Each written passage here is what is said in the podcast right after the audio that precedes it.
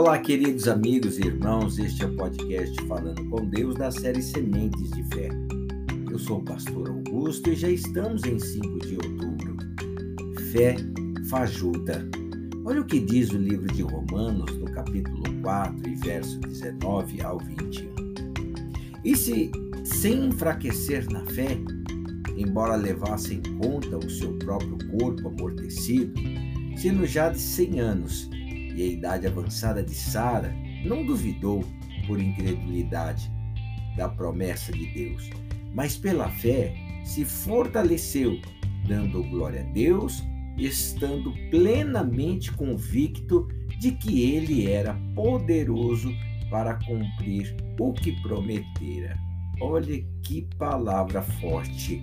Romanos 4, verso 19 ao 21. Uma coisa, meus irmãos, é ter fé. Outra coisa é viver pela fé. Possuir fé por algum tempo não garante o cumprimento das promessas de Deus em sua vida. É fé avulsa isso, fajuta e descompromissada. Fé em determinados momentos ou quando a situação exige pode até é, é, conquistar algum tipo de bênção, mas jamais o direito de ser a própria bênção de Deus. É como se a pessoa, meus irmãos, casada, se lembrasse do seu cônjuge apenas quando está perto dele.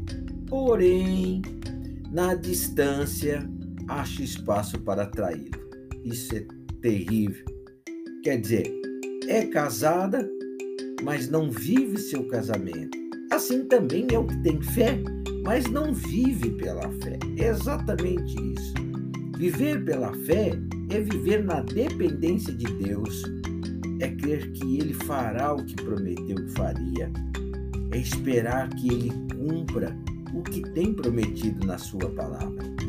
A exemplo de Abraão, que manteve a fé mesmo quando não havia esperança, Sara, sua mulher, era estéril e tinha idade avançada para ser mãe. Mas por viver pela fé na promessa, Abraão seguia confiando no autor da mesma. Como posso viver pela fé, pastor? Somente recebendo o Espírito Santo. Isso é possível. Pois ele é a chama ardente que não deixa a fé se apagar em mim, se apagar em você, se apagar naquele que o busca e verdadeiramente recebe dele o Espírito Santo de poder, o Espírito Santo maravilhoso que ele tem reservado para nós. Busque o Espírito Santo, meu irmão. Busque o Espírito Santo para conseguir essa firmeza de fé e alcançar o direito de ser a própria bênção diante de Deus, diante dos homens, diante dos, dos anjos, como assim foi Abraão, o nosso pai na fé.